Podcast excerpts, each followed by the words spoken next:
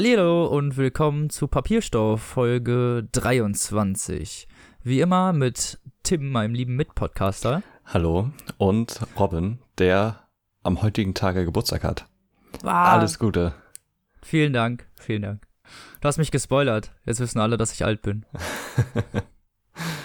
Als ob die das nicht schon vorher wussten. Ja, das stimmt. Aber äh, ist zu schlimm. 25, ey. So langsam muss ich mal was machen. Aber ich habe keine Lust. Ja, wer hat das schon? Apropos keine Lust haben. Ähm, ja, wir haben gestern schon mal aufgenommen. Ja, komplett. Komplett. Anderthalb Stunden. ja. und, Und dann ist äh, mir leider beim äh, Schneiden beziehungsweise beim Fertigmachen meiner Tonspur ein Fehler unterlaufen, der nicht unbedingt meine Schuld war. Nee, Audacity hat einfach. Hat einfach meine Tonspur gelöscht. Komplett. Und, ja, überschrieben mit nichts quasi. Ja, mit Stille. Und da ich ja schlecht gar nichts sagen kann, also ich meine, vielleicht würde das einigen ja hier gefallen. ich weiß ja nicht, wie die Nein, Fanbase so gesetzt ist. Dann äh, bringt das ja nicht viel. Deswegen Ja, eben.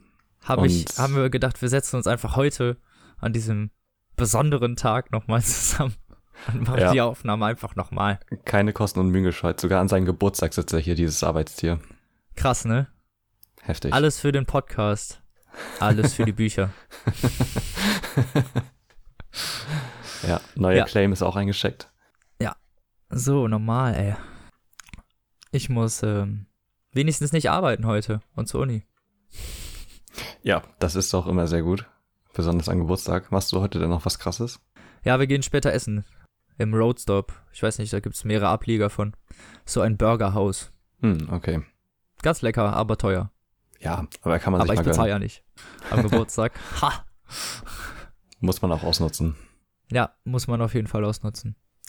So, was ist denn bei dir passiert die letzten zwei Wochen? Ähm, ja, nicht viel. Also meine Freundin hat mich in Rostock besucht und wir sind so durch die Gegend rumgelaufen und so, aber haben jetzt nichts wirklich krasses gemacht. Aber gestern Abend habe ich noch Witcher weitergespielt Uh, und ich bin gerade bei der Quest, äh, wo man Rittersporn befreien muss. Das ist der beste Freund von Geralt ja. und der Dude, der die Geschichte auch erzählt. ja, der ist, der ist ziemlich cool. Genau, und man muss den aus dem Gefängnis befreien. Und ich habe jetzt die Quest nachgemacht, die heißt Kabarett, wo man, er übernimmt quasi sein Lokal wieder und will ein Kabarett daraus machen mit seiner äh, neuen Flamme, äh, Priscilla. Priscilla, ja, genau. Und, äh, die, und ich muss kurz über die Quest reden, weil das ist wieder so ein Meisterstück, was auch nur Witcher schafft. Die beginnt halt ähm, ziemlich normal, so man äh, hilft ihm halt dabei, äh, äh, Geld zu suchen äh, von einer ehemaligen Geliebten von ihm und entzieht Ja. dann so einen Kampf und so und er bittet sie dann um einen Kredit, damit er sich das Ganze finanzieren kann und man musste noch Plakate aushängen und so, damit der ganze Neustart wieder läuft. Und ähm, Priscilla Stimmt. ist äh, Priscilla ist halt äh, eine Sängerin und äh, Dichterin und genauso wie äh, Rittersporn Eigentlich viel zu selber. gut für Rittersporn. Eigentlich Ja, viel genau. zu gut. Genau. Weil Rittersporn ist so ein, so ein pathetischer Lügner, der lügt gerne und äh, ist, Ja, hurt ist er so nicht auch sehr promiskuativ? Ja, Fuhrt er, er nicht auch sehr viel rum, eigentlich? Genau. Also eigentlich, bevor Priscilla, also. ja genau. Mittlerweile auch, auch nicht mehr so und ähm, ja, Priscilla will dann nach Hause gehen und sich noch schön machen und so, damit der Abend dann gut läuft. Und äh, die Quest endet dann damit, dass sie überfallen wurde äh, mit einem Säureattentat und äh, jetzt im Krankenhaus liegt und man sucht dann denjenigen welchen und findet Welchen? dann heraus, dass das äh, nicht dass der erste Fall war, der so gemacht wurde und dass die noch gut dabei weggekommen ist, äh, weil normalerweise tötet derjenige die, macht äh, entfernt die Herzen, setzt da eine Eid ein Eidechsenei ein und entfernt die Augen und legt in die Augenhöhlen verbrannte Kohlen. Ich wollte heute Abend denn- sowieso nicht schlafen. Ja. Und man ist dann auf der Suche nach diesem Serienmörder. Und äh, das ist dann halt ein Vampir, ein hoher Vampir. Ah ja, Ähm, stimmt. Ja. Und man untersucht dann Leichen im Leichenschauhaus und so. Und das ist, ich liebe dieses Spiel so sehr, ne? Also wie sich sowas halt entwickelt, so eine normale Quest, wo du denkst, ja, okay, man will ihm was Gutes tun und er will sein Kabarett aufbauen, jetzt nachdem er aus dem Gefängnis draußen ist. Und dann und kommt dann der auf einmal Scheiß. wird die überf- überfallen und so. Ja, Ja. das ist die, ganz oft so, ne, dass es so komische Folgequests gibt. mit sehr dem man echt nicht Spiel. rechnet. Ja, Nee, auf Also, keinen Fall. das es gibt auch immer mindestens erzählen. eine Besau Besäufnis-Quest in The Witcher. Ja, genau. Immer mindestens eine, wo du dich richtig krass besäufst, am nächsten Tag irgendwo aufwachst und dann halt zurücklaufen und deine ganzen Klamotten wieder einsammeln musst. Ja. ja. Das und, ist so witzig. Und jetzt bin ich gerade nach Art Gallagher übergesetzt. Uh, Ja. ja, da wird's jetzt dann auch schon äh, Da geht's ab. spannend. Ja. Jetzt splittet sich das Ganze auch so ein bisschen auf. Da musst du jetzt sehr viel reisen ab und zu. Ja, genau. Aber ich freue mich da schon sehr drauf. Ja, ich werde jetzt die Tage wahrscheinlich mal mit Hearts of Stone anfangen. Ja, sehr schön. Of also Stone. das DLC. Ja. Ja, das erste, genau. Hm. Ich habe mir damals den Season Pass gekauft und hab's halt einfach noch nicht äh, geschafft. Weil das Ja. halt auch nicht direkt danach äh, rauskam. Ja, genau. also ich war mit The Witcher fertig eine ganze Zeit, bevor das DLC rauskam. Was ja auch schon mal eine Leistung ist. Ich habe halt aber auch wirklich irgendwie so drei Wochen oder zwei Wochen komplett nur dieses Spiel gespielt Mhm. und dann ungefähr so drei, vier Stunden am Tag, immer wenn ich so ein bisschen Zeit erübrigen konnte, habe ich so The Ja. Witcher gespielt. Ja, ich spiele das aber auch in letzter Zeit echt irgendwie. Ich fange nachmittags an und guck dann auf die Uhr irgendwann und dann ist es 20 Uhr und du denkst, ach du Scheiße, ey. Ja, Es genau. geht einfach, die Zeit verfliegt da wie nichts Gutes. Ja, ich mach noch eben das, ja, aber ich muss noch eben das holen. Ja, genau. Und, äh, was ist mit der und Ja, so. genau, da guckt man sich nochmal die Nebenquest an und das hört sich interessant an und das und das und Ja. ja, ehe du dich versiehst, Macht- sind schon wieder Stunden ja. rum. Macht ist eins der wenigen, finde ich, Singleplayer-RPGs, die wirklich so viel Spaß machen, dass man auch Bock hat, seinen Charakter zu erweitern. Ja, genau, weil du halt eben nicht so eine Quest hast, wo jemand dir sagt, so jetzt such mir das und das und dann gibst du dem Ja, das genau. und dann war's das. Nee. Das stellt sich immer irgendwie als anderes raus. Also selbst diese möchte gern, hol mir mal da was und so ist nicht nur so eine, so eine komische Quest. Die haben immer irgendwie so noch eine tiefere Story dahinter oder sowas, ne? Genau. Ja, sehr gut. Können wir jedem empfehlen, der Videospiele auch mag. Genau, und gute Geschichten. Also sollte man sich echt mal geben. Das ist ein fantastisches Spiel. So ist es. Dann leiten wir eigentlich jetzt mal. Ah nee, ich habe noch gar nicht erzählt, was ich gemacht habe, ne? Ich habe nichts Interessantes gemacht. okay. Ich war nur auf dem Stadtfest und das war ziemlich öde hier in Münster. Ich will nichts gegen das Stadtfest sagen, aber wenn man Staubsaugervertreter auf seinem Stadtfest zulässt, dann äh, ist auf jeden Fall irgendwas nicht in Ordnung. Na, damit es halt keinen Schmutz gibt, ne? Ist doch klar. Wir haben elektronische Staubsauger da verkauft. So. da war so ein Stand von VW, was soll das? Naja, was soll's. War eher eigentlich sowieso für Kinder, glaube ich. Ich glaube, ich war die falsche Altersgruppe. Okay. Einfach. Ja, gut. Zu, zu alt, also zu alt, um noch wirklich Spaß dran zu haben und zu jung, um noch mit, also um schon mit Kindern da rumzulaufen. Aber Robin, nur weil du jetzt 25 bist, heißt das nicht, dass du kein Karussell mehr fahren darfst. Doch. Das stand nur bis äh, 12-Jährige oder so. War aber auch ein kleines das, würden, Karussell. das würden die dir auch abkaufen. ich mache mich ganz klein. Ja. Halt Versteck, schon sehr verstecke meinen Alter. Bartschatten. naja, es wird immer schwieriger, sich für Jünger auszugeben. Früher war das schwieriger, sich für alt auszugeben. Heutzutage hast du Probleme, auf die Hüpfburg zu kommen, weil du zu alt bist. Hat immer alles seine Nachteile. Kinder, glaubt nicht, dass ihr alt werden müsst. Genießt die Zeit. Genau, hüpft, solange ihr noch könnt. Eben. Die Achterbahn und so kommen früh genug. Ja, dann äh, steigen wir mal direkt mit unserem Vorgeplinkel-Thema ein, ne? Ja, ebenfalls Direkt. eine Achterbahnfahrt. Ähm, und zwar, ähm, ja, wir wollen äh, Unterhaltungsliteratur gegen schöne Literatur so gegenüberstellen. Ja. Und wir meinen natürlich mit Unterhaltungsliteratur eher so, ja, Blockbuster-Unterhaltung in Buchform quasi. Sowas Genau. wie Ready Player One oder, Äh, oder. Harry Potter, Harry Potter, genau. Oder, der Herr der Ringe oder alles andere, was ihr so kennt. Genau, und schöne Literatur halt so der ganze alte Scheiß quasi. Ja, genau, oder das, was halt literarisch eher hochwertig ist und ähm, Genau, unterhaltungstechnisch und spannend gewandt. eher. Genau. wo man das vielleicht eher liest, weil man sich weiterbilden möchte. Oder das halt so Klassikerstatus hat, dass man das eigentlich gelesen haben sollte. Oder gelesen haben möchte. Genau. Es gibt ja immer so Sachen, die will man unbedingt mal gelesen haben. Ja, wie äh, ist denn bei dir das Verhältnis? Liest du mehr schöne Literatur? Liest du mehr Unterhaltungsliteratur? Versuchst du die Waage zu halten? Ja, ich ähm, versuche eher die Waage zu halten, aber lese, glaube ich, doch öfter schöne Literatur. Also ich habe halt irgendwie so einen Hang zur, äh, Zur Lyrik? ja, so zum zu alten Sachen. Ja. Ich weiß nicht, also jetzt auch gerade durch das Studium, wir hatten halt in einem Semester äh, Drama und Dramatik und mussten da halt jede Woche ein Stück lesen, was äh, Ein ganzes Stück. Ja, aber also die waren meistens nicht lang. Das waren auch nur so 100 Seiten oder so, Ach so. die man da lesen musste. Das ging eigentlich immer noch klar und ich habe das eigentlich auch gerne getan, weil ich mag es, mich so dadurch weiterzubilden. Das erste, was wir da gelesen haben, war beispielsweise von Aeschylus ähm, die Schutzbefohlenen.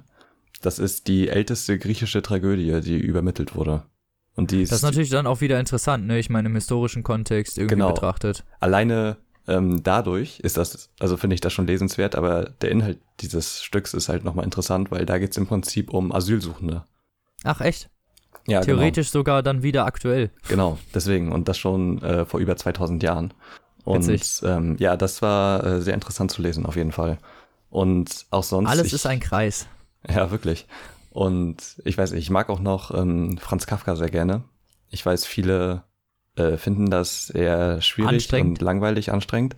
Aber ich mag es halt gerade, weil äh, Kafka es schafft, so sehr mit sehr simplen Worten und leicht verständlichen Sätzen halt so unglaublich komplexe Sachen auszudrücken und die so Kafka viel hat ja auch oft noch äh, Interpretationsspielraum, ne? Ja, sehr, sehr viel. Also wenn man sich alleine mal die Verwandlung durchliest oder ähm, ähm, wie heißt nochmal das Schloss? Verdammt, Äh, was das habe ich denn Schloss? nochmal gelesen? Ach, äh, Schloss Gripsheim? Nee, Ach nee, äh, das Schloss ach, weiß ich nicht mehr. von Kafka. Das Schloss von Kafka. Das? Wir meinen das Schloss von Kafka. Nein, nicht das Schloss, verdammt. Warte, ich finde es gleich heraus. Ja, ja. Der Prozess. Der Prozess Der war's. Prozess. Ach, der Prozess. Ähm, Gibt es auch einen bekannten Film zu aus den 60ern äh, mit von und mit Orson Welles. Und äh, da gibt's äh, eine ähm, Parabel, im Prinzip eine Geschichte, die da erzählt wird, die ist auch ziemlich bekannt. Das ist äh, der Türsteher. Ach verdammt, wieso habe ich das alles wieder vergessen? Der Türsteher von? Nee, nicht. Das ist, der heißt nicht der Türsteher. Türsteher im, im P1? Was mit dem? Richtige Bastarde, ne? Äh, Parabel. Ich finde das gleich heraus. Ja, ja. Die Türhüter-Legende. Die Tür, was? Die, Die- Tür hörte. Die Türhüter-Legende. Beziehungsweise ähm, die Parabel vor dem Gesetz. So heißt es. Und äh, das ist halt so eine, ich weiß nicht, die Parabel hat irgendwie so drei Seiten, aber du, also wir haben da halt eine ganze Stunde drüber gesprochen in der Uni. Es ist eine Parabel, kenne ich nur aus Mathe. Wow. Ja, die ist nach oben offen. Ähm, ja, genau. ähm, ja, und aber ich, ich versuche dann auch irgendwie, weil ich selber merke, dass das dann irgendwann zu anstrengend wird und irgendwie auch zu langweilig. Ich meine, ich will mich auch gerne weiterbilden und so, aber ich habe auch oft, ich will oft irgendwie auch nicht Sachen nachholen, weil ich denke, dass die dann halt so ultra langweilig sind. Ja, kenne ich, verstehe ich auch.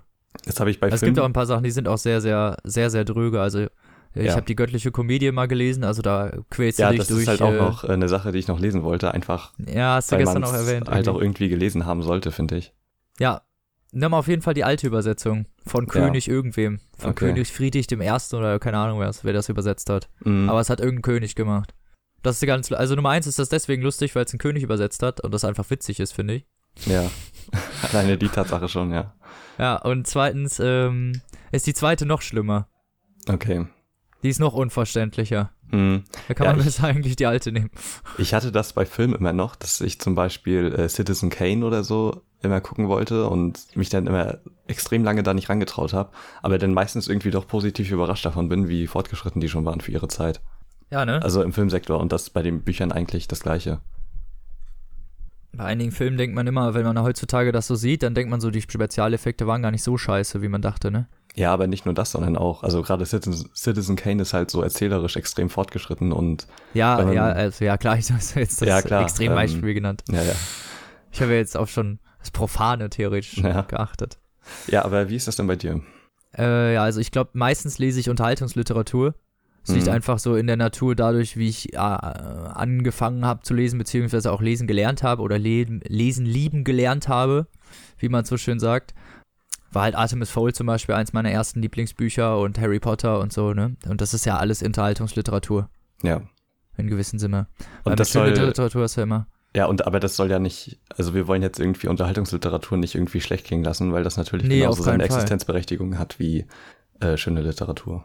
Das ist ja, jetzt das nicht ist halt, irgendwie das weniger sind wie diese, so. das sind wie diese Kunstfilme, ne? Also es gibt Filme, die Ja. sind sehr anspruchsvoll und die sind im Notfall auch kackenöde. Ja, Also ich genau. habe letztens irgendeinen irgendeinen Film geguckt, der hieß Liebe oder so. Ich meine, der war, ja, der der hat ist von was Michael ausgesagt. Ja, ähm, und der hat ziemlich, also der war ziemlich lang, ist aber auch kleben geblieben. Also es, es gibt, geht um, um äh, tiefe Thematiken einfach, die dann hinterher beim Film eigentlich sehr langweilig rüberkommen, aber hinterher einen ziemlich äh, bleibenden Eindruck hinterlassen. Ja. Äh, und Unterhaltungsfilme ähm, sind ja, wie wir genau alle wissen, einfach, ne, Bang Boom, irgendwie ja, Unterhaltung. Genau, einfache so, ne? Blockbuster. Ja, dann gehe ich da nach Haus. Ich, ne, klar, wenn es ein guter Unterhaltungsfilm war, weiß ich dann auch, was passiert ist. Ja, aber, aber in der Regel, also was, wo ich auch das Gefühl habe, dass die Blockbuster in letzter Zeit auch alle irgendwie scheiße waren. Also ja, ja, ich, jetzt Independence Day 2 und die Transformers-Sachen und mega öde. Ja. Aber das ist halt auch irgendwie, das verkommt in letzter Zeit. Ich meine, da gab es dann solche Sachen wie John Wick. Ich habe das halt nicht gesehen, aber ich habe gehört, das soll gut gewesen sein. Ne? Aber ich meine, im halt Endeffekt halt ist das bestimmt auch nur 180 Minuten oder 120, 130 Minuten äh, Actiongeballer und Fratzen weggeballert. Ja, auf jeden Fall. Ähm, ist ja nicht schlecht unbedingt, ne? genau. aber es ist halt, Macht ist halt Spaß, ne? Unterhaltung. Genau. Ja. Und das ist ja das, was Filme auch irgendwie, also was Bücher, Unterhaltungsbücher auch eigentlich wollen. Klar, wir haben ja jetzt ein bisschen Extrembeispiele genannt, so was im Filmbereich geht. Bei Büchern, wie gesagt, ist das ja alles noch viel dezenter. Ja. Ne? Also da ist Unterhaltungsliteratur halt wirklich, ist das eigentlich theoretisch fies, das so ähm, zu beschreiben als Unterhaltungsliteratur, wenn man das dann, die Literatur damit degradiert. Aber es ist halt, ne, primär dafür da, den Leser zu unterhalten und nicht dafür, ihn ähm, sprachlich irgendwie zu bilden. Ja, genau. Und ich finde, also es gibt ja auch Leute, die den Spagat zwischen Unterhaltungs- und schöner Literatur ja sehr gut schaffen, wie Murakami zum Beispiel. Ähm, Richtig. Das mag ich immer sehr gerne bei ihm, dass man halt, also auch oft einfache Geschichten, wenn man, wenn es halt so eine Liebesgeschichte ist oder so, einfach so schön geschrieben ist und mit so viel Inhalt irgendwie, ohne dass jetzt irgendwie was überflüssig wirkt. Ja, Ähm, das ist halt auch schon eine Kunst. Da kann ich auch ein gutes Beispiel nennen hier. Die vielen Leben des Harry August hatten wir schon mal vor ein paar Folgen, glaube ich. Mhm. Auch sowas, ne? Literarisch extrem hochwertig, schöne Literatur, aber gleichzeitig halt auch unterhaltungstechnisch sehr hochwertig. Also hat einfach, war einfach spannend, das zu lesen, was passiert. Ja, leider gibt es irgendwie wenige, die das irgendwie so hinkriegen. Ähm, diesen Spagat zwischen Unterhaltung und schöner Literatur. Wobei ich auch irgendwie sagen muss, dass diese Hybrid-Bücher, nennen wir sie einfach mal so, auch schwieriger zu lesen sind für Unterhaltungsliteratur. Also wenn man es nur für die Unterhaltung Ja, lesen möchte, könnte es, Es ist meistens zu wenig Unterhaltung. nicht unbedingt. Also das, was ich gelesen habe, war schon ziemlich unterhaltend, aber es ist halt langwierig zu lesen einfach. Du brauchst lange, um da durchzulesen, weil es halt so hochgestochene Sprache ist und man viele Wörter ja einfach. Also ich will mal jetzt sagen, wir sind ja nicht alle irgendwelche hochintellektuellen Personen. Na, also schon ein bisschen, Ja. aber Ja. nicht so, dass wir jetzt äh, da so durchlesen könnten, als äh, also zumindest ist das bei mir so. Ich würde zum Beispiel solche Worte wie profan, pittoresk, dadaesk oder sowas muss ich alles Mhm. nachgucken. Ne? Mittlerweile weiß ich, was die Worte bedeuten, aber genau deswegen lese ich auch gerne schöne Literatur, weil man dann auch gerne mal einfach seinen Wortschatz erweitern kann. Genau. Indem das man dann- ist ja auch normal, nicht nur so sich inhaltlich weiterzubilden irgendwie, sondern auch ganz einfach seinen Sprachschatz. Ja, genau, irgendwie so insgesamt zu erweitern, ne? Ja. Ist ja auch mal was Schönes. Ich meine, Ja, genau. Fernsehen kann man da ja vergessen. Ja, gut. Ich meine, es gibt auch gute Serien, gute Filme, Ja. bei denen man auch sehr viel lernen kann. Also so ist es ja nicht. Schreibt uns doch mal in den Kommentaren, was ihr so lieber mögt. Unterhaltungsliteratur, schöne Literatur. Ob ihr noch irgendwelche Diskrepanzen oder Gleichheiten gesehen habt, die wir übersehen haben. Okay, weil in der Schule liest man ja gefühlt mehr äh, schöne Literatur. Einfach, weil es im Deutschunterricht ja hauptsächlich eher um äh, verschiedene Epochen geht und ne, Sprachinterpretation und so, und dass es Genau. da natürlich vielleicht einfacher nachzuvollziehen ist, als bei Genau, Unterhaltungsliteratur. und wir müssen irgendwann auch nochmal eine Folge machen, wie wir unsere Bücher besprechen, die wir in der Schule hatten. Ja, das stimmt. Obwohl ich sagen muss, in der Schule gab es auch doch durchaus Unterhaltungsliteratur, die dann in anderer Weise bildend ist. Ich meine, Unterhaltungsliteratur kann ja zum Beispiel in mo- moralischer, emotionaler, äh, verlustreicher, Empathischer, äh, genau, ja. empathischer Hinsicht überall ähm, bildend sein und zwar für jeden. Definitiv, darum ist es ja auch überhaupt nichts äh, Schlechtes oder soll auch nicht despektierlich klingen oder so. Nee, genau. Es geht dann wirklich ja nur um die sprachliche Gehobenheit des Textes oder des Ja. Buches oder was auch immer. Ähm, ja, und jemand, der das ebenfalls sehr gut schafft, zwischen schöner Literatur und Unterhaltungsliteratur zu wandern, ist Michael Ende. Das ist richtig. Und Ist das äh, nicht ja, sogar dein ja, Buch heute? Ja, Robin, das hast du gut erkannt. Bam. Ja, ähm, wir hatten ja bereits Momo von ihm vorgestellt. Und ich habe, äh, als ich neulich durch Schwerin gegangen bin, bei so einem gebrauchten Buchladen, lag du äh, das Gauklermärchen. Buchladen? Ja, gebrauchter Buchladen hat nicht viel gekostet. Wie teuer nee, ist der? bei einem Gebrauchtbuchladen. Ja, ja, klar. So rum. Äh, ja. Und äh, da lag das halt direkt ganz vorne und da konnte ich da nicht dran vorbeigehen. Das hat irgendwie zwei Euro gekostet oder so. Ja, normal, ey. Ähm, und da habe ich das halt mitgenommen. Und zwar handelt es sich um das Gauklermärchen. Ich kannte das davor auch nicht und habe davor auch nichts davon gehört und war deswegen sehr Aber da gespannt. man Michael das, Ende kennt, kauft man ja, sowas da dann kann man mal, sich ne? schon, ja genau, also bei Ja. Michael Ende kann man sich schon darauf verlassen, dass dass das was da Vernünftiges nichts Schlechtes wird, bei ja. rumkommt. Ja, genau. stimmt. Und ähm, ja, das Gauklermärchen ist ein Theaterstück, was er 1988 geschrieben hat und äh, mit dem Untertitel ein Theaterstück in sieben Bildern. Denn jede Szene, also es gibt sieben Szenen und ein Vor- und ein Nachspiel, hat ein Bild im Hintergrund quasi. Also die Kulisse ist halt ein großes Bild, was äh, sehr ausführlich immer beschrieben wird. Und ähm, die Szenen wechseln dann quasi mit den Bildern. Und es geht um eine Gauklertruppe. Ja, allen voran geht es um Jojo, einem etwas verwirrten Clown und einem Mädchen namens Eli, das ist so um die zwölf Jahre alt. Und das hat die Gauklertruppe in einem Straßengraben halbtot aufgefunden. Da, wo man die Mädchen so Dorf- findet, ne? Da, wo die Mädchen herkommen. Genau. Aus Straßengräben. Ich nehm's in zurück, dem, ich dem zurück. Dorf. Also wirklich, Robin. So unsensibel. Echt so. Äh, in dem Dorf äh, gab es nämlich einen Unfall in der Chemiefabrik und da gab es sauren Regen und so. Und jedenfalls haben die das Mädchen mitgenommen. Auch wenn es äh, zur Gauklertruppe an sich nicht wirklich viel beitragen kann, haben die sie alle sehr lieb gewonnen. Und die Truppe steht kurz vor dem Aus. Ein paar Leute sind halt gestorben und ja, sie wissen jetzt nicht wirklich, wo sie hin sollen und befinden sich gerade so mitten auf einem Feld und im Hintergrund sieht man eine große Chemiefabrik und sie warten gerade darauf, dass Jojo wiederkommt. Und er kommt dann auch wieder und äh, hat gute Nachrichten, denn diese Chemiefabrik will die ganze Truppe anheuern, um als Werbefiguren durch das Land zu reisen. um zu Zwiespältige sagen, Nachrichten, ne? Genau, um zu sagen, wie toll die Chemiefabrik ist. Allerdings Hm. will die Fabrik natürlich nicht, dass äh, Eli mit dabei ist. Denn das ist natürlich keine gute Werbung für die. Nee, natürlich nicht. Wenn man so von einem Chemieunfall im Graben gefunden wird. Ja, und äh, dadurch sehr entstellt ist und so. Und äh, sie diskutieren dann, also das ist alles noch im Vorspiel, und sie diskutieren dann darüber, äh, was sie machen sollen. Und Eli bittet dann Jojo darum, ein Märchen zu erzählen. Und das, und er setzt das dann auch an am Ende des Nachspiels. Und von da an sind die ersten sechs äh, Bilder halt dieses Märchen, was er da erzählt.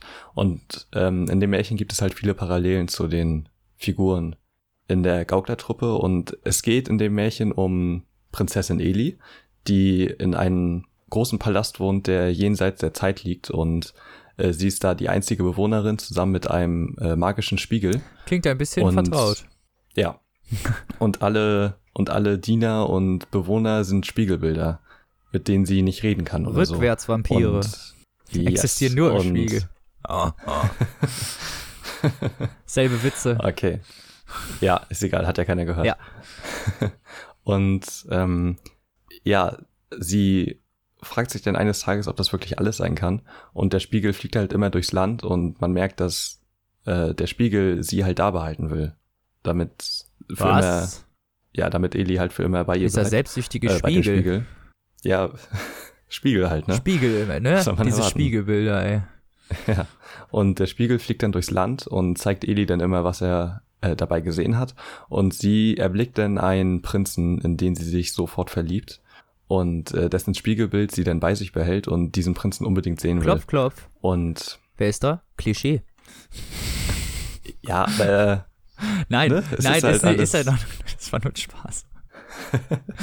okay. Jedenfalls ähm, bittet sie dem Spiegel dann darum, ihr Spiegelbild oder mit dem Spiegelbild übers Land zu fliegen, um dem Prinzen das halt zu zeigen, weil sie davon ausgeht, dass äh, der Prinz das dann genauso erkennen würde, dass die beiden füreinander geschaffen sind und ne, Ja, klar. dass das die Liebe ihres Lebens ist. Und Tief äh, in seinem Spiegel Herzen. fliegt Muss er es Genau. fühlen. ja, genau. Und der Spiegel fliegt dann auch los und verfängt sich dann allerdings in einem Netz einer großen bösen Spinne. Was ist das für ein dummer Spiegel? Ja, wirklich, ne? Und jedenfalls geht er mit der Spinne dann einen Pakt ein, nämlich, dass die Spinne den Prinzen ablenken soll, Und dann? damit der Spiegel halt sie nicht anlügen muss, ne? Weil wenn der Prinz sie nicht gesehen hat, dann äh, ne, kann sie ja sagen, so, das äh, wird wohl doch nichts und du musst wohl für Ach immer so. hier bleiben. Ne? Und die Spinne wiederum äh, will unbedingt in das Morgenland. Wo der Prinz lebt. Ähm, genau, das ist ein Ort, den sich der Prinz komplett ausgedacht hat und äh, der voll äh, perfekt in Harmonie ist mit allem und äh, da alles halt äh, rosig ist und wunderschön und keine Probleme hat. Und äh, da will die Spinne halt hin und geht dann halt eben diesen Deal ein und sie verkleidet sich dann als äh, schöne Prinzessin mit äh, einer Maske Die Spinne, und ja, genau, und sie verführt dann den Prinzen. die muss aber gut im Schminken sein, du. Ja. und äh, ja, genau, sie verführt dann den Prinzen und äh, I, von da an er hat geht mit die einer Geschichte Spinne rumgemacht. Das voran. verboten. Sodomie und so. Ja, wirklich. Ja, und äh, von da an geht die Geschichte dann voran und ich will auch gar nicht mehr erzählen, weil das Buch ist äh, sehr dünn. Es hat nur 104 Seiten. Ja, das ist ja wirklich nicht lang. Und ja, genau. Und man merkt jedenfalls ab einem gewissen Punkt, wie persönlich das für den Charakter halt, also für Jojo halt ist. Und dass sich diese Welten auch überschneiden. ah, ab haben also Punkt, durchaus also- Parallelen zueinander oder was? Also nicht nur Parallelen, sondern Richtige Abbilder es geht was? halt noch einen Schritt weiter. Ich will da nicht so viel verraten, wie gesagt. Uh, hört sich spannend an. Ja, ist es auch. Und ähm, was ebenfalls sehr spannend ist, ist das Ende.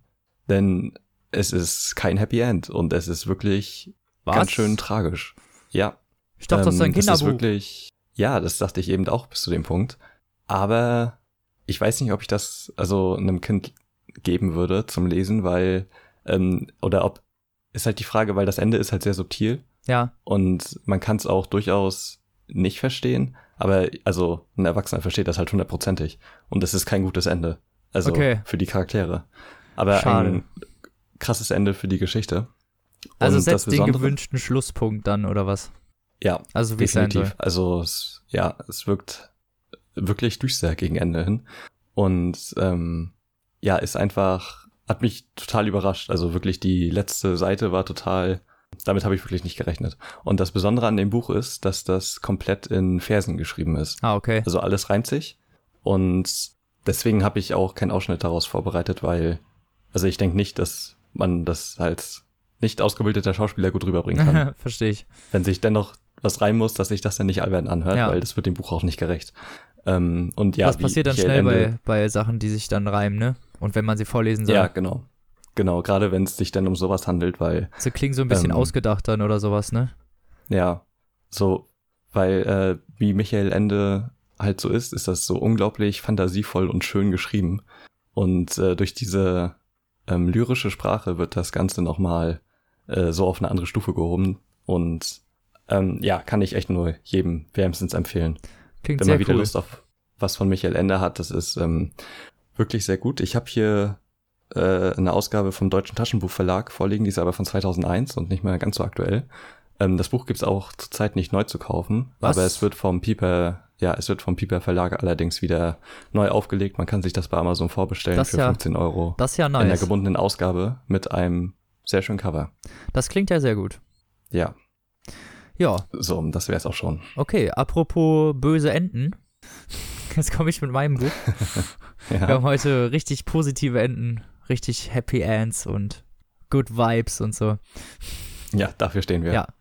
Äh, mein Buch heißt äh, Hüter der Erinnerung und ist ähm, ein dystopischer, fiktionaler Kinderroman eigentlich. Also eher für eigentlich für Kinder zwischen der sechsten und der neu- neunten oder achten Klasse ausgelegt und wird auch viel in, Young Adult. Young Adult, genau. Und wird auch viel in Ja. äh, Schulen gelesen. Und ja, ähm, ist so ein bisschen so ein Zusammenmischmasch aus fast allen Dystopien, die man so kennt. Also so 1984, Fahrenheit, äh, Brave New World ist so alles ungefähr eigentlich damit reingemischt. So. Handmaid's Tale, wie sich das auch so anhört. Genau. Also so die Klassiker der die Klassiker der dystopischen genau. Fachliteratur haben sich da vereint. In Hüter der Erinnerung geht es ähm, um Jonas, einen ähm, 14-jährigen Jungen, der in einer Gemeinschaft lebt, in so einer relativ festen, die sind, das ist so eine Siedlung und ähm, auch nicht so groß, also die Gemeinschaft an sich beträgt vielleicht so, keine Ahnung, so 1000 Personen und die haben alle so ihren festen Job und auch die Kinder ähm, sind in so festen Bildungseinheiten an, angeschlossen sozusagen und ähm, steigen jedes Jahr auf. Also es gibt dann jedes Jahr so ein Ritual, wo die dann sozusagen wie, eine, wie so eine Klasse aufrücken können. So, ne? Und damit sind auch quasi die Geburten, also daran sind die Geburten auch gekoppelt, Ja, genau. ne? meintest du, ja? Genau, die Geburten sind da zum Beispiel auch dran gekoppelt. Also das heißt, diese Gesellschaft ist so sehr restriktiv irgendwie ähm, zusammengesetzt. Das heißt, die Kinder werden bei diesem Ritual als Babys, es gibt äh, so und so viele Babys pro Jahr, das ist äh, restriktiert auf, keine Ahnung, 300, 400 Babys, 200 vielleicht auch nur. Äh, ich weiß die Zahl jetzt nicht ganz genau, es ist auf jeden Fall auf eine Zahl limitiert. Und es gibt Gebärerinnen, also es gibt den Job Gebärerin. Das sind Frauen, die können das machen und dann werden die drei Jahre lang, ähm, müssen, die, müssen die mehrere Kinder machen oder gebären sozusagen, was dann auch nur mit künstlicher Befruchtung äh, vonstatten geht. Und danach müssen die aber hart arbeiten. Also eigentlich ist Gebärerin kein sehr guter Job. Und die produzieren die ganzen Kinder für diese Gesellschaft. Das äh, heißt, jedes Jahr, wenn dieses Ritual ist, wird ein Pärchen oder beziehungsweise zwei Leute, die ein bestimmtes Alter erreicht haben, können sich dann, äh, können dann einen Antrag stellen, dass sie ein Kind haben möchten. Und das ähm, wird denen dann zugewiesen bei diesem Ritual. Genau, und die ganze Gesellschaft ist ja sehr kommunistisch im Prinzip auf Gleichheit und Gleichschaltung. Auf alles, genau. Äh, also die, Essen ist rationiert, alles ist insgesamt rationiert und auf ähm, äh, die Äußerlichkeiten darf halt äh, nicht hingewiesen werden. Das heißt, Äußerlichkeiten sind was, was äh, jedem Einzelnen gehört, in Anführungsstrichen, und worauf nicht hingewiesen werden darf. Also Gleichheit ist so das oberste Master, was äh, und es Offenheit, geben kann. Weil Genau. Die Leute dürfen ja auch nicht lügen. Richtig, also die kriegen Medikamente, ich weiß nicht genau, wie das geregelt ist, ich glaube, die bekommen Medikamente ähm, und können nicht lügen äh, und müssen sich halt wirklich immer die Wahrheit erzählen und müssen dann auch zum Beispiel ihre Gefühle immer offenlegen, was man ja so als äh, Jugendlicher zum Beispiel eher selten kennt, ne? Seinen Eltern immer alles Ja. zu erzählen oder immer zu erzählen, wie man sich fühlt. Und ähm, ja, das führt dann natürlich auch dazu, dass ähm, da theoretisch so ein erzwungenes Familienband vielleicht auch herrscht, ne? Weil wenn man so eine offene Ehrlichkeit hat, dann ähm, verbindet man sich auch schneller mit einem anderen Menschen emotional, Mhm. als wenn man das nicht hätte zum Beispiel. Ich glaube, das ist auch, soll auch so ein kleiner Trick dieses Regimes sein. Ähm, das Ganze ist halt eher eigentlich erst erstmal klingt das Ganze utopisch, wenn man es genau nimmt, ne? Also Ja, genau. Es ist ja jetzt nicht irgendwie, also es ist nicht klar, die schlecht Gesellschaft wird sozusagen. kontrolliert und überwacht und so, aber also Genau. gewisse Werte sind ja trotzdem irgendwie, also halt dieses Offenheitsding ist ja jetzt wirklich nichts Schlechtes, ne? Nee, genau, und auch so äh, theoretisch, also wie das anklingt, ist diese Essensrationierung auch nicht so schlecht, weil es natürlich dann auch keine Dicken gibt. Es gibt dann bestimmte Gesundheitsprobleme, existieren einfach nicht. Die müssen natürlich nur so viel Essen herstellen, wie sie auch essen wollen. Ne, ist natürlich theoretisch auch ökologisch, wenn man es genau nimmt. Ja, genau. Ja, und äh, dieses, jedes Jahr gibt's dann halt so ein Ritual und äh, alle Kinder steigen so ein bisschen auf. Also alle Kinder kommen dann in die nächste Ge Generationsstufe, wenn man, wie man das da so nennt, oder in die nächste Klasse. Und ähm, Jonas ist äh, bei dieser, bei diesem Ritual und am Anfang fängt's halt damit an, dass die Babys ausgeteilt werden. Ähm, das, wird, das passiert als erstes. Die ähm, werden auch vorher auf so einer Säuglingsstation erstmal großgezogen, bis sie dann irgendwann ähm, auch bei diesem Ritual überhaupt jemandem gegeben werden. Ja, Ja, also das heißt, sie werden in so einer Säuglingsstation erst großgezogen und wenn die sich nicht äh, vernünftig entwickeln zum Beispiel, dann werden die freigegeben, so heißt das da. Und auch alte Menschen zum Beispiel im Altersheim werden ab einem bestimmten Alter einfach freigegeben. Ne? Also jeder natürlich mit äh, fünf Gehirnzellen weiß natürlich jetzt, was freigegeben bedeutet. Aber im Buch wird das äh, alles so als nicht schlimm unbedingt bezeichnet. Weißt du, was ich meine? ja, genau. Die Gesellschaft weiß halt nicht oder will vielleicht auch nicht wissen. Nee, nee, die Was wissen, passiert was passiert. Die wissen alle ganz genau, was passiert, aber es ist halt nicht so schlimm da. Da wird das als Ak Ja. Akzeptanz gesehen. Wenn du zu alt bist oder zu Mhm. schwach, um an der Gesellschaft teilzunehmen, dann wirst du halt liquidiert. Und das ist halt nun Ja. mal ähm, in dem Fall so. Das weiß aber Jonas zum Beispiel nicht. Also es wird den Kindern, glaube ich, erst viel, viel später verraten, was dann wirklich mit denen passiert. Ja, jeder hat ja so seinen äh, Job, Genau. den man ja durch ein Praktikum Zugewiesen oder durch bekommt. Praktika, Praktikant, Genau. Praktika. Richtig. ja, Genau, also Jonas ist bei dieser Versammlung und ähm, seine Schwester rückt auf und bekommt jetzt ihr Fahrrad. Das ist auch ganz wichtig da. So, die fahren alle Fahrrad. Ne? Auch zum Beispiel sehr ökologisch, Mhm. finde ich. Und das ist Ja, da so was ganz Fall. Wichtiges. Also das gehört denen selbst auch und die sind da selbst für verantwortlich und sowas. Und das ist so der erste Schritt auf dem Weg zum Erwachsenenwerden. Und Jonas ist jetzt an der Stufe, wo er einen Job zugewiesen bekommt eigentlich. Also eigentlich eine Ausbildung zugewiesen bekommt. Und ein Jahr vorher, als er aufgestiegen ist, hat er halt ähm, das Privileg erhalten, Praktikumsplätze zu belegen. Das heißt, die hatten bis dahin immer so Versammlung, Schule sozusagen, in denen denen aber äh, andere Fähigkeiten beigebracht wurden als in unserer Schule. Klar, Deutsch, Mathe Ja, also und die so. hatten keinen Unterricht und so, aber also keinen klassischen Unterricht, genau. sondern So, praxisorientiert Genau, praxisorientiert und dann auch vielleicht Mathe und Deutsch und Sprache und sowas. Also was heißt Deutsch? Sprache ähm, überhaupt durch praxisnahe Erfahrungen gelernt und nicht durch hm. Schulbücher. Äh, und Geschichte oder sowas gibt's gar nicht. Das kommt auch und noch. Kunst. Und Kunst und Bücher und so ist alles verpönt und gibt's alles nicht. Äh, Blumen auch nicht. Also alles ist Ach, okay. äh, sehr, sehr gleichgestaltet. Also alle Häuser sehen auch sehr gleich aus, alle Menschen sehen gleich aus. Und Mhm. ähm, ja, durch dieses Sammeln der Praktika, die dürfen dann halt diese Praktika machen und sich aussuchen theoretisch, wo sie arbeiten und dann wird eigentlich hinterher geguckt, wo sie ihre meisten Praktikumsstunden gemacht haben und dann werden die einem Job zugeteilt. Also das heißt, du kannst dir nicht selber aussuchen hinterher, äh, dass du nochmal deinen Job wechselst oder so, sondern du wirst halt irgendeinem Job zugeteilt und dann bist du halt bei diesem Job und fertig. Hm. Ja, und Jonas wird nicht aufgerufen, als sein Name kommt. Also der hat die ganzen Praktikumsstunden bei der Säuglingsstation gemacht und glaubt halt, er wird Säuglingspfleger. Und als er eigentlich drankommen sollte, wird sein Name übersprungen. Und er wird hinterher nochmal einzeln aufgerufen und wird der nächste Hüter der Erinnerung, der Titelgebende. Das ist äh, eine Persönlichkeit, die sitzt da und gilt eigentlich so als Berater der ähm, Entscheidungsträger dieser Gesellschaft. Ja. Und wie sich dann halt herausstellt, war Jonas natürlich bei dem äh, Hüter der Erinnerung ein etwas ältlicher, schon fast weiser, also wie heißt das, wenn die ganz alt sind? Äh, greiser alter Mann, Ach so, okay, ja. äh, schon fast, äh, schon fast im Greisenalter. Ähm, Hm. der ist der Hüter der Erinnerung und äh, Jonas äh, beginnt halt seine Ausbildung und findet halt auch relativ schnell raus, dass der Hüter der Erinnerung dafür da ist, die ganzen schlechten Erinnerungen an Kriege und keine Ahnung was, Also im Prinzip die kompletten Erinnerungen. Also komplette, also es genau. sind ja nicht nur negative, wie du meintest, Nee. sondern alle aber, halt, früheren aber halt Erinnerungen. auch die negativen. genau, Ja, alles genau. von früher. Die negativen Erinnerungen existieren ja quasi Ja, nicht in der Gesellschaft. Richtig. Und ähm, es, also unsere Gesellschaft gab es vorher. Es ist sozusagen eine Postapokalypse, wenn man es genau nimmt. Mhm. Und Krieg und Tod und sowas, ähm, all diese schlechten Erinnerungen oder beziehungsweise, wie du auch schon gesagt hast, alle Erinnerungen an früher, hat der Hüter der Erinnerung. Und er besitzt alle Erinnerungen daran. An Schmerz, an Tod, an Hunger.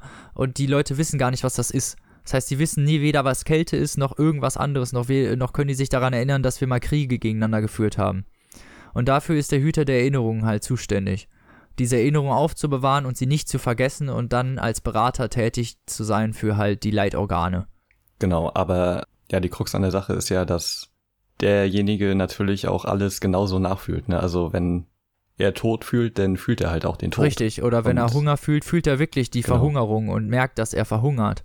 Also es Genau. sind nicht nur normale Erinnerungen, sondern es sind wirklich starke emotionale, einfach insgesamt Emotionen daran geknüpft, die alle anderen Menschen dadurch auch nicht haben. Das ist so ein bisschen Magie. Zum Beispiel hat er auch alle Farben. Er kann alle Farben sehen, die Menschen außen können gar keine Farben sehen. Die wissen nicht, was Mhm. Farbe ist. Sowas zum Beispiel. Also es gibt, man, man, es fällt einem immer mehr auf, dass die Leute in der Gesellschaft eigentlich fast blind sind, wenn man es genau nimmt. Sie haben keine Erinnerungen, sie haben kaum Gefühle, sie können nicht sehen. Ja, und, Und alles wird gesteuert für die. genau, und alles wird gemacht für die und ähm, die können sich ja auch kaum entscheiden, welchen Job sie nehmen. Und selbst wenn du jetzt irgendeinen Job nimmst, ähm, bringt der dich auch im Endeffekt nicht weiter. Dann bist du halt irgendein Krankenpfleger oder keine Ahnung was und lebst dein Leben halt da einfach so, ohne da irgendwas gegen zu machen. Naja, und ähm, Jonas hat zu Hause bei sich, weil sein, sein Vater ist Säuglingspfleger, äh, einen Säugling mitgebracht von der Säuglingsstation, um den aufzupäppeln, namens Gabriel. Und der soll, der, der entwickelt sich halt nicht gut. Und Mhm. ähm, über die Zeit sieht äh, sieht's halt immer mehr danach aus, als müssten sie den dieses Kind halt freigeben. Und Jonas findet halt beim Hüter der Erinnerung raus, dass die die freigeben nicht bedeutet, dass die die an irgendeinen schönen Ort bringen oder sonst was, sondern dass sie sie töten. Ja. Säuglinge als auch alte Menschen. Und äh, als er das rausfindet, spitzt sich halt die, natürlich die gesamte Lage zu und ja, Jonas möchte natürlich seinen kleinen Halbbruder, was auch immer, retten. Ja. Ja. Und ja, Da möchte ich nicht mehr erzählen. das Ende sehr hart Das und Ende ist schonungslos sein soll. extrem düster, sehr hoffnungsraubend und äh, für dystopische Enden natürlich wieder passend. Aber ich fand es dafür, Ja. dass es Young Adult ist, doch schon eine ziemliche Schippe an Härte. Ja, weil du, also du meintest ja auch, es hat ja auch ganz viele Preise bekommen, äh, in Amerika gerade Ja. für äh, als Schullektüre. Ganz oft, ganz, So ganz von- viele Preise abgeräumt. Ultra viele. immer. Genau, so sechste bis achte oder sechste bis neunte Klasse. Genau. Da haben ganz viel, ganz viele Bücher, äh, Preise für Young Adult Bücher. Und da wird das auch oft gelesen. Also ich habe das auch bei Wikipedia steht das, glaube ich, auch, dass das oft in, als Schullektüre benutzt wird.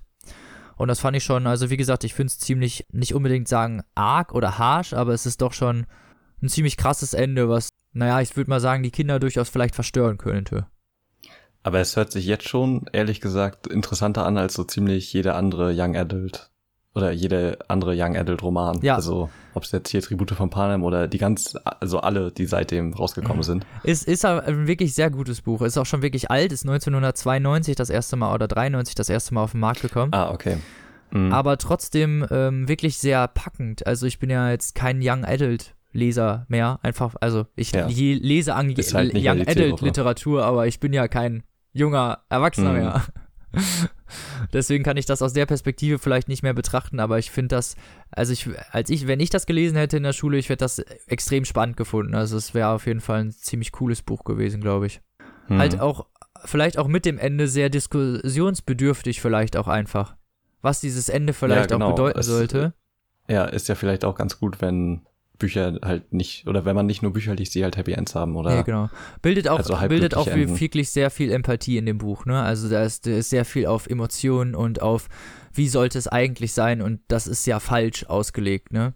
Und ich glaube, da Ja. kannst du sehr viel den Kindern noch ähm, in emotionaler Bildung beibringen. Oder überhaupt an emotionaler Reife. Mhm. Auch so, auch das Buch fordert auch so ein bisschen durch, durch seinen Fortlauf, dass du dich für eine Seite entscheidest. Das macht der Dystopie oft. Dass du dich für Ja, seine. klar, es sind ja immer Genau. im Prinzip äh, das Regime gegen einen, Und das finde ich halt der irgendwie. halt anders denkt. Ja, genau, und das Ja. finde ich halt irgendwie cool.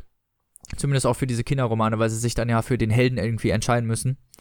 Und das Ganze hat irgendwie viel Spaß gemacht zu lesen, fand ich. Ist auch nicht lang, Und ja, meintest du ja, und äh, sehr dick gedruckt. genau, sehr, sehr dick gedruckt, sehr lang, aber hat sich, sehr, hat sich also auf jeden Fall vom Spannungsgrad viel länger angefühlt. Na, also nicht, dass Mhm. ich jetzt ähm, meine, dass sich das Das gezogen hat sich hat, nicht gezogen Nee, genau. oder so, sondern sondern einfach, ähm, man hatte so viel Inhalt, dass man gar nicht gedacht hat, dass das so wenig Seiten eigentlich sind. Aber das ist ja das Coole an hört sich. auch ganz schön komplex an dafür, dass, wie wie viele Seiten sind das? 250 oder so? 250, ja. 250. Das ist schon ganz schön krass, also, weil die Welt sich echt interessant anhört.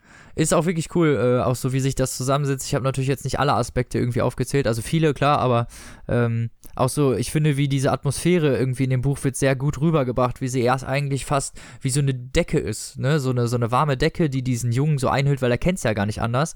Und dann, wenn er die Ja. Wahrheit herausfindet, wie, wie sich diese Decke mit Stacheln füllt, so ungefähr, weißt du, und er sie abwerfen Mhm. muss. Ähm, ja, macht sehr viel Spaß, irgendwie das zu lesen. Und ich kann das auch gut verstehen, wenn man das ähm, jungen Lesern ans Herz legen würde. Also wenn ihr jemanden kennt in dem Alter und ihr müsst mal ein Geschenk mitbringen, das ist auf jeden Fall was, wenn er denn liest oder sie, wo ihr dann hinterher die coolen Leute seid, die denen das geschenkt haben. Das ist doch immer gut. Auf jeden Fall. Das spricht ja sehr fürs Buch. Sehr cool. Kostet äh, 10 Euro, glaube ich, auch nur bei DTV erschienen. Cooles Buch. Ja, kann ich nur jedem empfehlen, das mal zu lesen. Ja, wunderbar. Also, und das letzte Buch, was wir jetzt haben, ist ebenfalls quasi ein Teenie-Roman. Zumindest mit einem Teenie als Protagonistin. Und zwar geht's um Carrie von Stephen King. Carrie. Das ist das erste Buch, was er jemals rausgebracht hat, von 1974. Alter, das ist auch echt schon lange her, ne? Über 40 Jahre her. Das ist schon ganz schön krass, ne? Naja, aber der schreibt auch schon echt eine ganze Zeit lang, ne? Ich meine, Ja, und vor allem sehr viel. Also, ja, ja, klar. Pro, Ja. pro Jahr hat er ja drei Bücher raus oder so. Ja. Und ähm, ja, Carrie war auch das erste Buch, was ich von ihm gelesen habe. Damals, ich weiß noch. Damals. Und und ähm, ja, weil ich halt, ich habe äh, letzte Woche mit meiner Freundin halt nochmal den Film geguckt, weil sie nur den neuen kannte. Und wir haben halt den alten nochmal geguckt und deswegen dachte ich mir, kann ich nochmal über das Buch sprechen, weil ähm, ich mag das wirklich extrem gerne. Und zwar geht's um äh, Carrie, Carrie White und äh, ja, sie ist Highschool-Schülerin und ähm, ja, wird halt hart gemobbt in der Klasse. sie ist halt äh, so leicht dicklich und etwas verpickelt und äh, mehr so die Außenseiterin. Ja, genau. Und ähm, das Buch beginnt halt direkt mit einer traumatischen Erfahrung von ihr. Und zwar ähm, ist es nach dem Sportunterricht und die Mädchen duschen sich gerade und so. Und äh, sie bekommt das erste Mal ihre Tage. Und sie weiß, sie weiß halt nichts davon. Sie weiß nicht, dass es sowas gibt und sie denkt halt, sie stirbt gerade. Ja, und, und hat wirklich verblutet. Todesangst. Genau, und äh, die Mädchen lachen sie halt aus und beschmeißen sie mit Tampons und Binden. Und ähm, ja, Die Sportlehrerin macht noch mit. halt. Nee, die Sportlehrerin. Nein, ich äh, weiß, die unterbindet das nicht. ne, die, genau, die äh, saved sie ja im Prinzip. Und ähm, ja, in dem Moment zerplatzt halt auch eine Glühbirne. Und man merkt schon, dass da irgendwas im Argen ist mit Carrie und da stimmt irgendwas nicht. Und im weiteren Verlauf äh, stellt sich halt raus, dass sie telekinetische Fähigkeiten hat. Wow, und wow. Äh, die halt auch gerade äh, in ihrer, in ihrem Haus öfter zum Einsatz kommen. Denn ihre Mutter ist ein ganz schönes Biest. Äh, die ist religiöse Fanatikerin. Und weil ihr Mann sie damals verlassen hat für eine andere, ist sie, also weil sie will sich das offensichtlich nicht eingestehen und äh, ist jetzt halt so voll Anti-Männer. auf dem religiösen Film und Anti-Männer und äh, Männer sind alle alles böse und Sünde, die wollen nur in dein alles ist eine Höschen. Sünde, was Carrie macht, genau. Und alles ist schlimm, was Carrie macht im Prinzip. Und sie wird sogar dafür bestraft, dass sie dann ihre Tage hat. Ja, genau. Und äh, wird Du dann in eine dreckiges Kammer gesperrt, Mädchen. wo sie dann, Hä? genau, wo sie dann den ganzen Tag beten muss. Sehr unlogisch. Ähm, also nicht unlogisch, ja, aber Religion halt, ja. ne? Ähm, und man merkt Ja, schon, wir sind richtig religiös. Ich glaube, wenn wir eine Kirche betreten, fängt es auch direkt an zu dampfen, ne? Ja, ja, also das Weihwasser fängt dann auf jeden Fall Feuer. ähm, ja, und äh, das Ganze spitzt sich dann so zu und äh, sie ja will, trainiert sogar ihre, äh, ihre- Kräfte und so und will sie halt unter Kontrolle bringen. Und ähm, ja, eine aus der Klasse, die halt auch Carrie gemobbt hat, aber mittlerweile ein schlechtes Gewissen hat, will halt ihren Freund dazu bringen, äh, der ist Footballspieler Der in der beliebteste Schule Typ und da so, wie man das so kennt. Und, genau. Und ähm, er bittet ihn darum, mit Carrie zum Abschlussball zu gehen. Und zwar aus ehrlichen Beweggründen. Also nicht, weil ne, sie die irgendwie niedermachen will oder so, sondern weil sie einfach will, dass Carrie auch mal eine gute Zeit hat. Ja.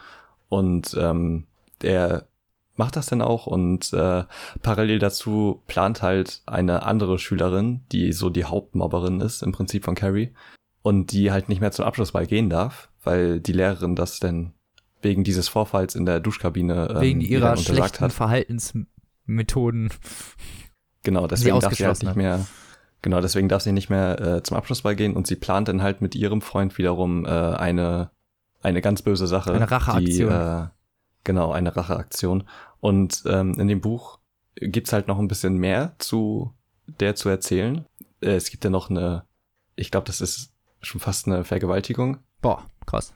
die ihr dann, ja, also das ist äh, wirklich Das sind schon ähm, krasse Dinger wirklich meinst hat der du? Tobak, ja.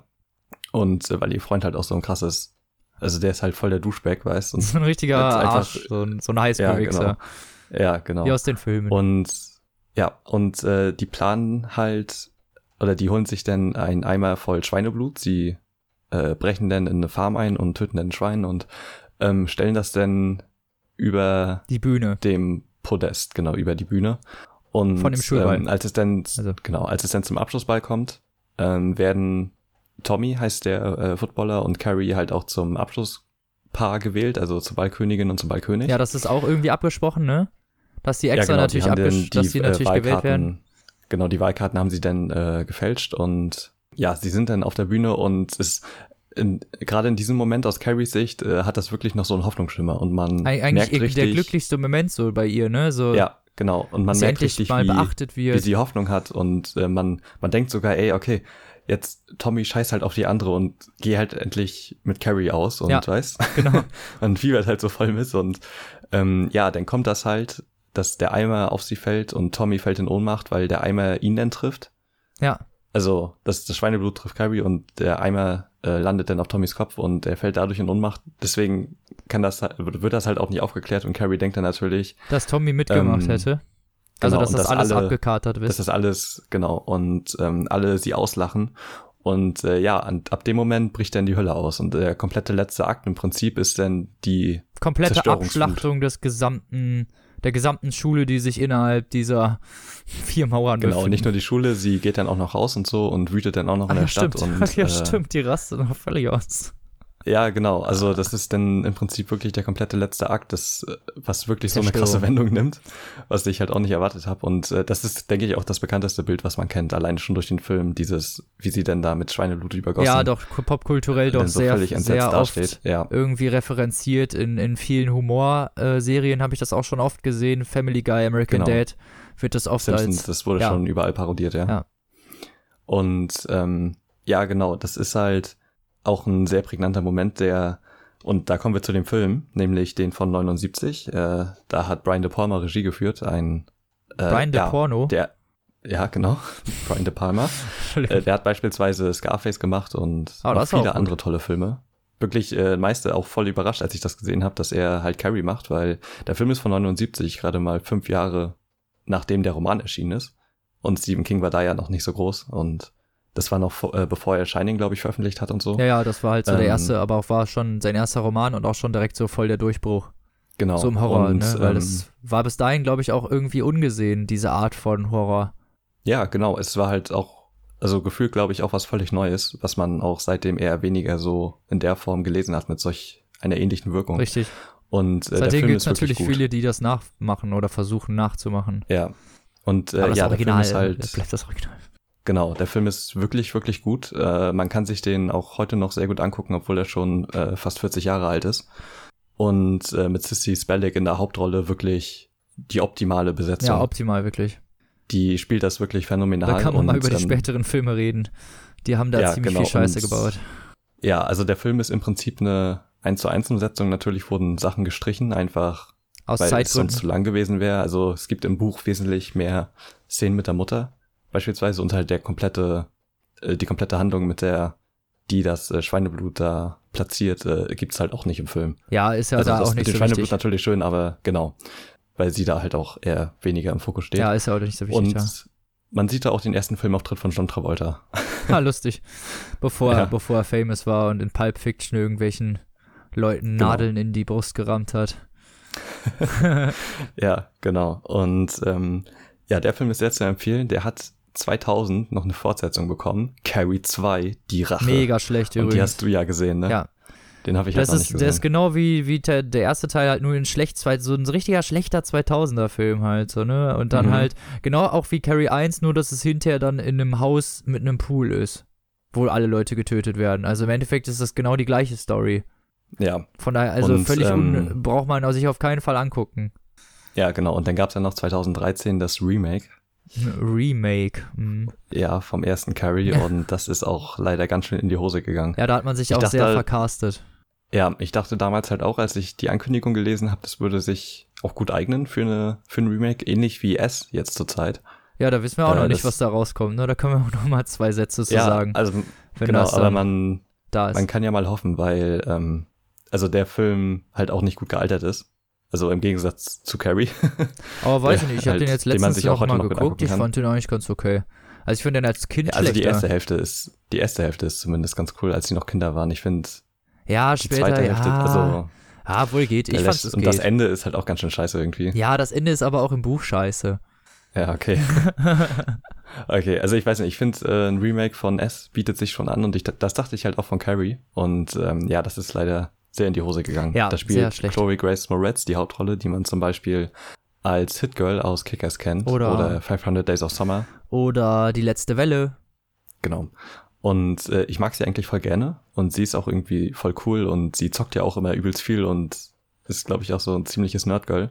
Aber die, der kauft man halt einfach nicht ab, dass sie gemobbt wird. Nee, Also- einfach ist einfach eine völlige Fehlbesetzung einfach. Man, Ja, insgesamt einfach eine völlige Fehlbesetzung. Auch was ich von den anderen Schauspielern gesehen habe, es passt einfach überhaupt nicht zu diesem Flair. Die haben mal wieder Leute genommen, die viel zu alt sind oder halt auch gar nicht in die Rollen reinpassen. Und diese 0815 genau. Hollywood-Fressen muss man nicht immer nur nehmen, weil sie halt gerade in vielen Filmen irgendwie dabei sind oder gerade voll cool sind. Da sollte man einfach vielleicht mal, also ich finde, die Charakterschauspieler fehlen irgendwie in dieser Generation sehr stark. ja, definitiv. Und man merkt auch irgendwie, dass das, dass die Rolle, glaube ich, ein bisschen zu viel war für Chloe Grace Moretz. Also es ist ja, Ja, weil da das Schon Acting da schon echt nicht mehr. ja genau, sie spielt das halt sehr klischeehaft einfach, Ja. ne? Also wie jemand So mit Rehaugen. dem Gesicht nach, genau, mit so mit dem Gesicht nach unten und Schultern nach vorne und So, also das ist dann oh, quasi ja. ihre, ne, Man kauft so sie ihre ab Schüchternheit. Man kauft sie einfach Ja, nicht ab. genau. Genau. Also von dem Film kann ich den auch nur abraten. Guck den Aber allerersten den, genau, von den, 79. genau, den kann man sich wirklich angucken. Der kostet nicht viel. Äh, auf Blu-ray glaube ich gerade irgendwie 8 Euro oder so. Ah, es geht ja voll. Und die DVD ist auch günstig. Also Das geht ja sehenswerter voll. Film. Auf jeden Fall. Und das Buch ähm, Hat kostet 9,99 Euro und ist im Bastei-Lübbe Bastei-Lübbe Verlag erschienen. So, wie viele Seiten? 320. Okay. Kurz und knapp. Ja, das also kann man ja auf jeden Fall lesen. 320 geht ja. Wirklich geht ja überhaupt klar. keine Längen und alles äh, sehr, sehr spannend und interessant. Cool. Ja, da war's das auch schon mit unserer zweiten Aufnahme und unserem letzten Buch, ne? Ja, genau. so schnell kann's gehen. Nice. Ja, sehr gut. Hast du denn noch äh, eine Musikempfehlung? Ja, natürlich habe ich das. Und äh, ich muss da nochmal ein bisschen weiter ausholen. Denn ähm, der gute Dexter hat ein neues Album rausgebracht. Nein, gar nicht. Der ist Holzfäller. Ganz am Ende. Hast hast du das ich Ende der. Serie nicht gesehen? Spoiler Ja, übrigens. doch, hab Ups. Es ist äh, auch einfach ein fürchterliches Ende.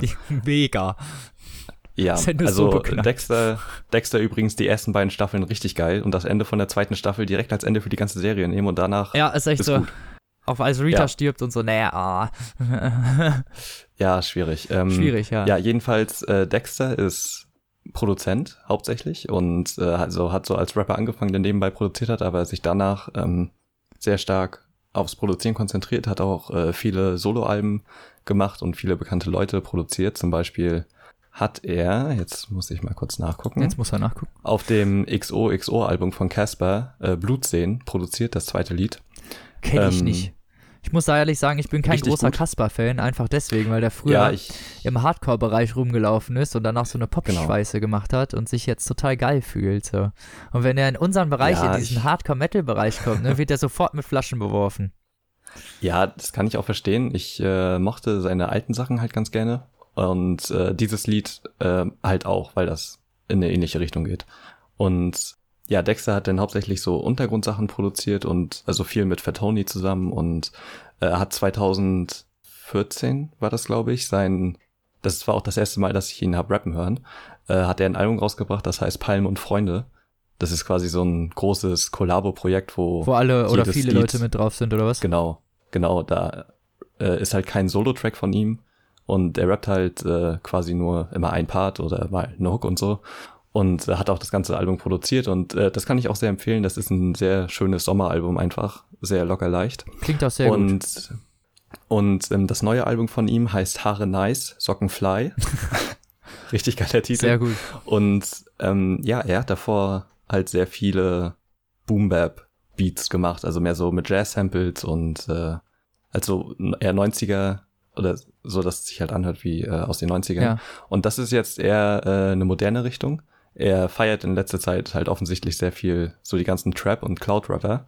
Ähm, Das sind alles Begriffe, mit denen ich nicht so viel anfangen kann, aber ja, das ist äh, also Haiti zum Beispiel oder Juicy Gay oder äh, die Moneyboy.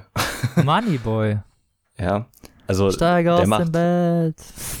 Ja, genau, der macht jetzt ja auch äh, Trap und also ist jetzt auch nicht so mein Fall, der Großteil zumindest nicht, außer Haiti, die wirklich sehr cool ist. Aber ähm, ja, er hat sich, also er feiert das offensichtlich in letzter Zeit und hat so ein bisschen leichten eine Stiländerung gehabt. Und ich mag das Album sehr gerne. Also auch nicht jeden Track, weil manche halt zu Trap-lastig sind und zu viel Autotune und was weiß ich. Äh, das finde ich dann nicht so geil, aber ich kann vor allem, wer da mal reinhören will, es gibt auch ein Musikvideo zu Am Flughafen, zusammen mit meinem Lieblingsrapper, den Retrogott. Kann man ja unten mal auf den Ähm, Link klicken. Ich glaube, das verlinken wir einfach, ne? Genau, und ansonsten, wer sich das Album mal bei Spotify anhören will, dem kann ich noch das Lied äh, 20 in den Whip empfehlen. Fahrtwind Part 2, das schon sehr cool ist. Und ja, man kann sich äh, durchaus auch seine alten Sachen anhören. Er hat zum Beispiel auch ein Album gemacht, das heißt The Trip, äh, wo er quasi nur so Psychedelic Rock aus den 60ern samplet. Und also es ist ein Beat-Album, aber so, man kann sich auch sein Solo-Weg sehr gut durchhören. Klingt auch sehr gut. Ja. So, was hast du denn noch? Äh, ich habe diesmal eine Metal-Platte mit dabei. Oder äh, will ich vorstellen, die heißt ähm, Immortalized von Disturbed. Ja, sehr schön. Und ich glaube, Disturbed kennt man durchaus. Ja, das, ähm, Aus Lieder wie ja Down with the Sickness zum Beispiel. genau. Oder bekannte Cover von Shout oder Hurt. Ja, sollte man sich mal anhören. Das ähm, Album ist sehr cool. Kann man so von vorne bis hinten durchhören und hat so eher so epischen äh, Metal-Klang. Aber halt nicht zu episch. Nee, nee, was, nee, nicht äh, so wie Sabaton oder dann so. auch immer, genau. Es ist halt noch das geht mir Metal. dann auch immer zu sehr auf die Nerven. Ja, ja, genau. Wenn das zu krass ist, mag ich das auch nicht so gerne. Aber es ist dann, es ist epischer Metal, ohne zu episch zu sein. So ein bisschen wie ähm, Through the Fire and the Flames. Da erinnert es Mhm. mich so ein bisschen immer dran. Nur noch mehr Ja, metaliger. stimmt. Obwohl die, ja, ich wollte gerade sagen, die sind aber halt noch, noch ein bisschen metaliger, krass genau. epischer. Ja. Äh, wer sich mal äh, ein Lied anhören will, ich verlinke das auch unten auf den äh, Link. Ähm, das Lied äh, The Vengeful One. Sehr cool. Ja. Mit sehr coolem Video. ja, Disturbed muss ich auch mal wieder hören. Die habe ich auch schon lange nicht mehr. Ja, die fallen auch irgendwie so unter den. Radar. Ich habe das nur zufällig gesehen bei so einem Vorschlag und habe das Lied gehört und fand's mega geil. Dann habe ich das Album gehört und fand's auch mega geil. Und dann habe ich Mhm. mir das Album gekauft. Ja, Also ist Disturbed sehr auf cool. jeden Fall mega gut. Auch deren Gesamtwerk im Prinzip kann man sich sehr gut anhören. Ja, auf jeden Fall. Vor allem The Sickness ist ein sehr gutes Album. Das stimmt. Die haben sehr coole Alben. Ja, das war dann war war war waren's dann schon für diese Woche, ne? ja, ich habe komplette Ja. Sprachstörung. Ich bin raus. Ja, das war schon. Mein, Und, mein Gehirn kann ähm, nicht ja, mehr. Falls ihr noch irgendwelche Anregungen habt oder Fragen, Sorgen, Probleme, Nöte, Anliegen, alles, Alles. äh, dann Vielleicht könnt neue ihr uns Rubriken, schreiben. die ihr wollt. Oh ja, oder Vorschläge natürlich auch immer gerne gesehen. Ja, natürlich. Und sagt könnt uns uns, schreiben äh, über, was ihr von schöner und Unterhaltungsliteratur haltet. Das wollen genau, wir auch wissen. das könnt ihr uns über Twitter mitteilen oder Was in den ihr lieber? Kommentaren oder per Mail an info at papierstopppodcast at gmail.com. Nee. Info at papierstopppodcast.de. Ah, okay, krass. Krass, ne? Neue E-Mail-Adresse, Ja. heftig. Direkt von Okay, der cool. Website. Sehr gut. Ja, meldet euch, wenn ihr was habt. Und sonst hören wir uns äh, äh, frisch und munter in zwei Wochen wieder. Genau, wir haben noch einiges in Planung. Richtig. Zwei äh, Trilogien, von denen Von denen eine Wir schon ungefähr von Folge. Ewigkeiten gewünscht wurde. Ich genau, glaube, derjenige, den wir dann meinen, ist, äh, weiß, wen wir meinen. Ja, Grüße an Fertigkind. Genau. Es tut uns Und, leid. Ähm, ja, aber es kommt und Es kommt äh, ja, jetzt nächste wirklich. Folge. Wirklich. Wir haben das schon vor fünf Folgen gesagt, dass es demnächst kommt. Aber diesmal kommt es dem wirklich Ja. demnächst. Und ja, nächste Folge haben wir einen super krassen Special Guest. Wow. Wir freuen uns. Yes. Da könnt ihr auch auf. Da könnt ihr euch auch drauf freuen. So, so bis dahin lest was Gutes und Richtig. wir verabschieden uns. Macht's gut, Freunde. Tschüss.